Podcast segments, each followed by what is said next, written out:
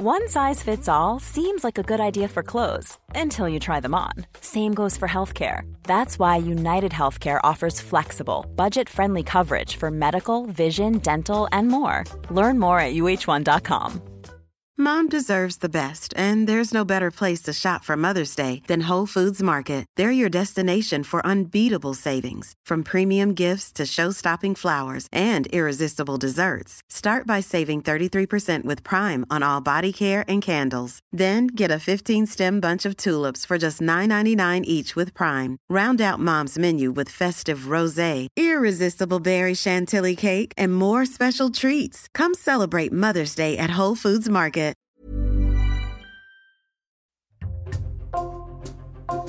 Bonjour, c'est Thibault Lambert et vous écoutez Code Source, le podcast d'actualité du Parisien. Fin septembre, en pleine Coupe du Monde de rugby organisée en France, Le Parisien a publié une série d'articles intitulée Rugby, notre sport en sursis. Cette longue enquête sur la santé des joueurs explore largement la question des commotions cérébrales, ces chocs à la tête très violents et très fréquents sur le terrain qui peuvent causer de lourds dommages au cerveau. Pour Code Source, un ancien joueur professionnel a accepté de nous raconter sa propre expérience. Il s'appelle Geoffrey Sella, 30 ans. Il a dû mettre fin à sa carrière après avoir été victime de trois commotions cérébrales en moins de six mois. Geoffrey Sella témoigne aujourd'hui au micro d'Ambre Rosala.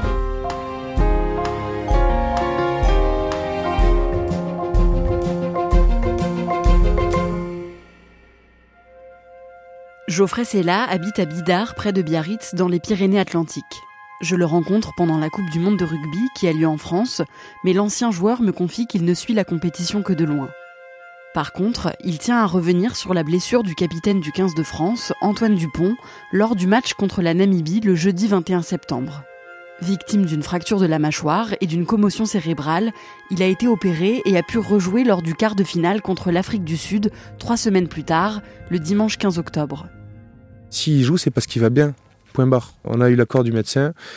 Par contre, le discours qui est tenu par les, les journalistes et les sportifs, moi, quand j'entends euh, qu'on dit d'Antoine Dupont qui met son corps pour la science pour un quart de finale de Coupe du Monde, ça fout quoi dans la tête des gamins, en fait, comme discours?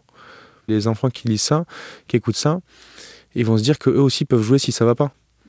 Les gosses, ils vont trouver ça normal de jouer à moitié blessé, en fait, quitte à risquer euh, leur santé réellement. Et c'est terrible. Geoffrey est né le 14 décembre 1992 à Agen dans le Lot-et-Garonne. C'est là qu'il grandit avec sa grande sœur et leurs parents. Geoffrey est le fils de Philippe Sella, un ancien joueur international de rugby. Il baigne donc dans ce milieu-là toute son enfance, et pourtant, quand il est petit, Geoffrey préfère s'inscrire au club de football avec ses copains. Mais quand il a 10 ans, tous ses amis changent de sport et s'inscrivent au rugby, alors Geoffrey les suit. Mais les relations avec ses entraîneurs ne sont pas toujours faciles à vivre pour lui. Ça a été très compliqué la comparaison avec mon père. Il était hyper dur et hyper critique à mon égard, alors qu'il n'était pas forcément avec tous les autres jeunes. Je me suis senti un peu martyrisé par moments. Des fois de l'injustice, de me dire mais pourquoi ils, pourquoi ils m'en veulent autant? Alors que ça se trouve, c'était pas fait exprès, c'est juste que je pense qu'ils voyaient en, moi peut-être une, future légende. Et ma nature aussi d'être un peu réservé a fait que je me suis encore plus renfermé sur moi-même. Geoffrey adore regarder le rugby à la télé, mais il n'arrive pas à s'épanouir sur le terrain et il ne compte pas en vivre. Après le lycée, il part s'installer en Afrique du Sud. Il suit des cours de sciences politiques à l'université de Stellenbosch, à quelques kilomètres de la ville du Cap. Il apprend que l'établissement a une équipe de rugby, alors il s'y inscrit. J'avais envie de jouer, forcément. Euh, je regardais les championnats universitaires déjà euh, sur YouTube et tout. Et le rugby, en fait, là-bas, ça s'est révélé euh, très vite, je me suis dit, mais en fait, j'ai plus de qualité que ce que je pense. Ça m'a motivé à m'entraîner plus. Je m'entraînais le matin à 6 heures avant d'aller en cours. Après les cours aussi, je m'entraînais, je faisais des extras tout le temps. Ben, c'est comme si toute la pression s'était envolée j'ai commencé à m'épanouir dans le rugby et, et aimer ce sport. Après un an en Afrique du Sud, Geoffrey déménage à Londres quand il a 19 ans pour faire une école de commerce. En parallèle, il joue au rugby au centre de formation de l'équipe des Saracens. En 2013, à 21 ans, Geoffrey rentre en France et s'installe à Biarritz dans les Pyrénées-Atlantiques, où il continue ses études de commerce. Il rejoint aussi le club de rugby et devient capitaine de l'équipe Espoir. Il commence à se dire qu'il pourra peut-être mener une carrière professionnelle dans le rugby. Mais en 2014, il se blesse à plusieurs reprises pendant la saison. Des blessures à l'œil, des blessures euh, épaules, chevilles, tout. C'est la seule année en, rugby où, j'ai vraiment été blessé toute l'année. C'était un calvaire et quand on joue pas un match, les autres clubs ils s'intéressent plus à nous en fait. Je me suis dit bon ben je vais passer à autre chose quoi. Finalement, un entraîneur, Didier Faugeron, le repère lors d'un match et lui propose de rejoindre l'équipe de Massy en région parisienne. Geoffrey signe donc son premier contrat professionnel en 2015 à 23 ans. En 2017, il fait une très bonne saison avec l'équipe de Massy et ils finissent par monter d'une division en Pro D2, le deuxième échelon des compétitions nationales de rugby à 15. Chaque match était euh, une fête en soi. On s'éclatait sur le terrain, on s'éclatait après aussi. et j'ai jamais vécu une saison comme ça avec autant de, bons mecs et, un aussi bel état d'esprit entre guillemets L'année d'après, ça a continué sur la même lancée, la première saison de Pro D2 où on finit, je crois, 7 ou 8e, alors qu'on est juste promu, on a le plus petit budget. On fait des matchs de fou encore. Je suis épanoui et c'est vraiment le. Enfin, ouais, je crois que j'ai jamais autant pris de plaisir à jouer au rugby. Quoi.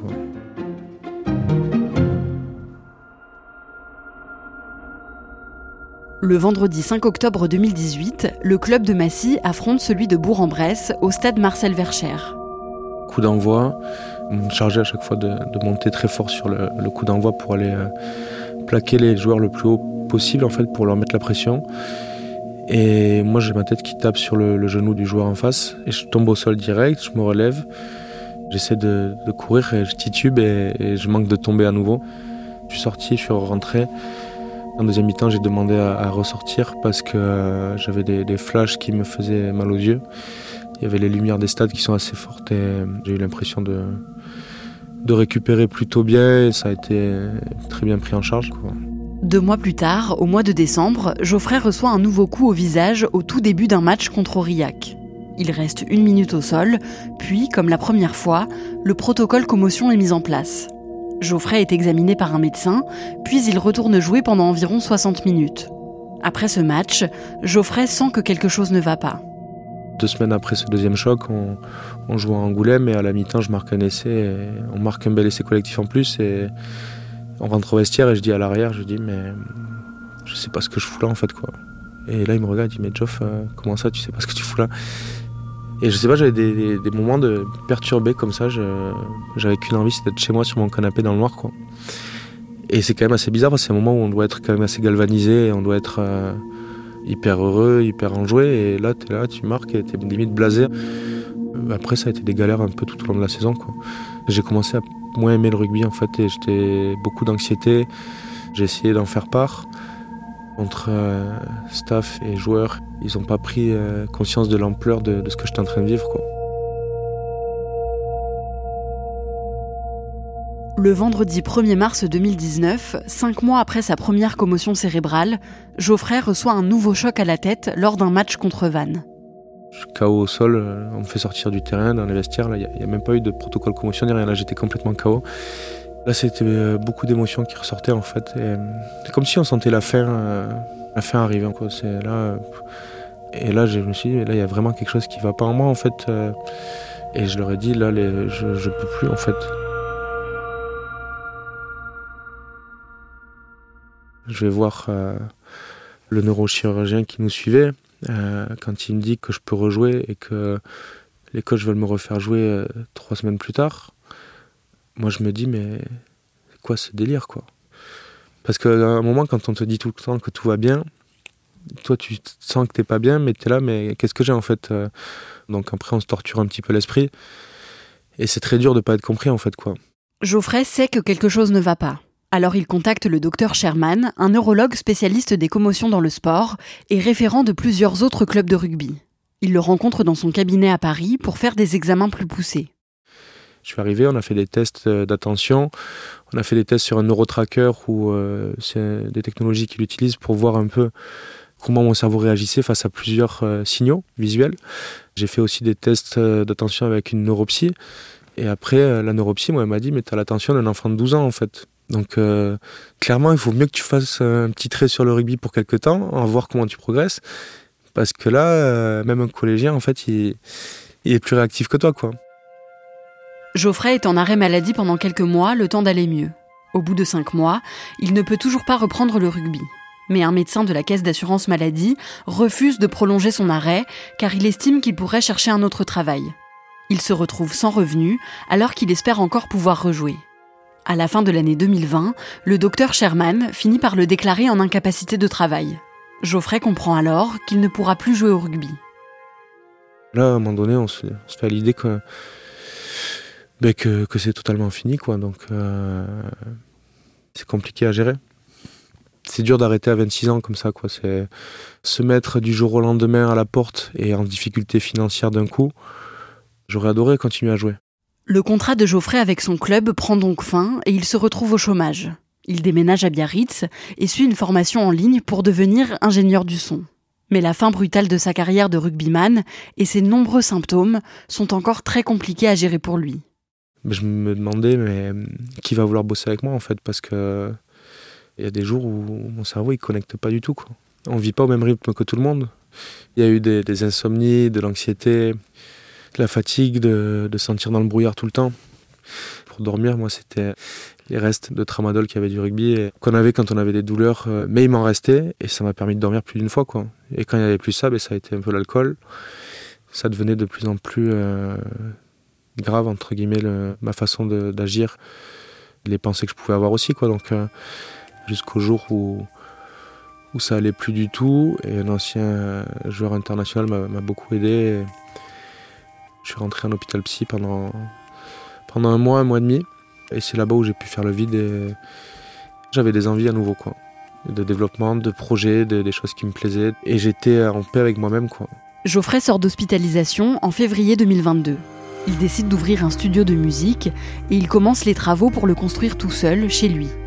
Un an plus tard, en février 2023, l'association Alerte Commotion est créée par l'avocat Antoine Semeria.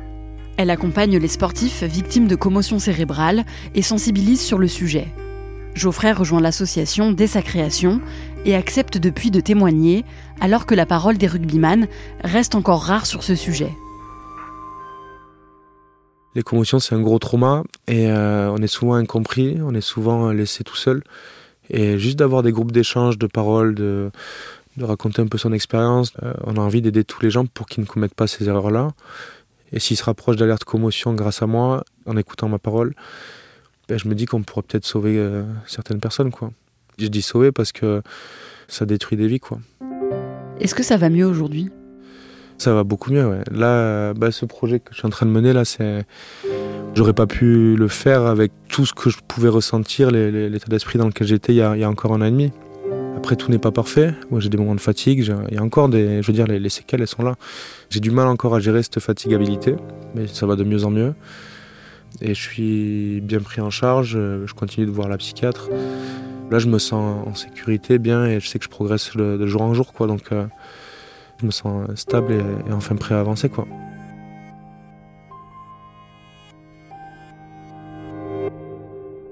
Ambre, maintenant que Geoffrey va mieux, est-ce qu'il pourrait reprendre le rugby? Non, déjà parce que même s'il va mieux, il a toujours des séquelles, comme il l'a expliqué.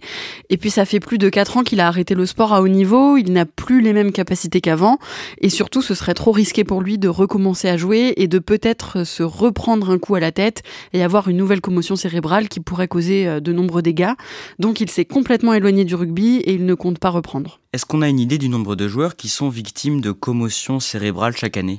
Alors c'est très difficile à chiffrer, mais d'après le neurologue euh, Jean-François Sherman, qui suit Geoffrey Sella euh, et qui est un spécialiste du sujet, il y aurait dans le top 14 une commotion cérébrale tous les deux ou trois matchs, mais ça reste compliqué de savoir exactement euh, combien il y en a chaque année parce que les commotions cérébrales ne sont pas toujours détectées et diagnostiquées. Est-ce que des mesures ont été prises ces dernières années par les instances officielles du rugby? Oui, l'année dernière, euh, World Rugby, donc euh, l'organisation internationale qui gère le rugby, a durci le protocole commotion. Si un joueur reçoit un coup à la tête euh, lors d'un match, il est examiné au bord de la pelouse par un médecin qui va vérifier qu'il ne souffre pas de maux de tête, de nausées ou qu'il n'est pas confus. Et il y a un autre examen à la fin du match et si une commotion est décelée, le joueur doit observer une période de repos plus ou moins longue en fonction de si c'est la première commotion ou pas avant de pouvoir reprendre les compétitions. Mais en fait, pour beaucoup d'anciens joueurs, c'est pas suffisant. Et d'ailleurs, il y a une quinzaine d'anciens joueurs qui ont été victimes de commotion cérébrale à répétition, qui attaquent en justice les instances françaises du rugby en les accusant d'avoir manqué à leurs obligations de sécurité et d'information au sujet des commotions cérébrales. Merci Ambro Rosala. Cet épisode a été produit par Raphaël Pueyo et réalisé par Julien Moncouquiole. Si vous aimez Code Source, parlez-en autour de vous, abonnez-vous sur votre plateforme d'écoute préférée et laissez-nous un commentaire ou des petites étoiles. Vous pouvez aussi nous écrire à cette adresse codesource at leparisien.fr et ne manquez pas non plus Crime Story, notre podcast de faits divers, disponible également sur toutes les plateformes avec une nouvelle affaire chaque samedi.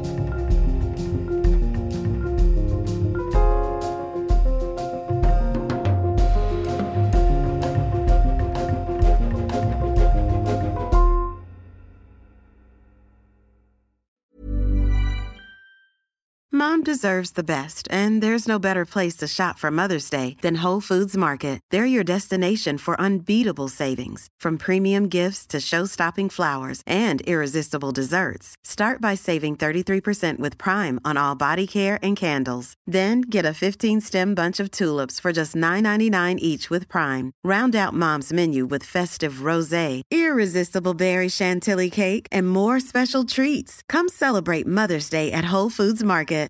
When you make decisions for your company, you look for the no-brainers. And if you have a lot of mailing to do, stamps.com is the ultimate no-brainer. It streamlines your processes to make your business more efficient, which makes you less busy. Mail checks, invoices, legal documents, and everything you need to keep your business running with stamps.com. Seamlessly connect with every major marketplace and shopping cart. Schedule package pickups and see your cheapest and fastest shipping options from different carriers. With rates up to 89% off USPS and UPS rates. And with the Stamps.com mobile app, you can take care of mailing and shipping wherever you are. Make the same no-brainer decision as over 1 million other businesses with Stamps.com. Sign up with Code PROGRAM for a four-week trial, plus free postage and a free digital scale. No long-term commitments or contracts. That's stamps.com. Code program.